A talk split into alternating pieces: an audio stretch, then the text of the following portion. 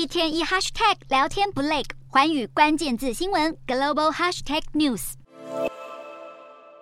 美国海军第七舰队伯克级驱逐舰中云号五日穿越台湾海峡，不仅写下二零二三年首次通过台海的公开记录，更展现对自由开放印太的承诺。只是回顾二零二二年，美军通过台海的次数却降至四年来最低。倒是中国在二零二二年出动约一千七百架次的军机入侵我国防空识别区，几乎是二零二一年的一倍。美国总统拜登多次公开表示会保卫台湾，引来白宫再次说明美国的台湾政策没有改变。努力维持战略模糊，但三军统帅的一席话已引发部分美国人疑虑。美国作家法哈在英国《金融时报》刊出这篇标题为“我们需要讨论台湾”的文章，内容写道：他欣赏美国总统拜登明确支持台湾，但美国的对台立场令他深感不安。他不想让自己的儿子赴汤蹈火捍卫台湾，并且形容台湾是位于亚洲的罪儿小国，对于强化自身军事态势几乎毫无作为。法哈认为，台湾过去是中国的一部分，未来也可能再一次成为中。中国的一部分，字字句句让人怀疑这番个人意见是否反映出美国社会的声音。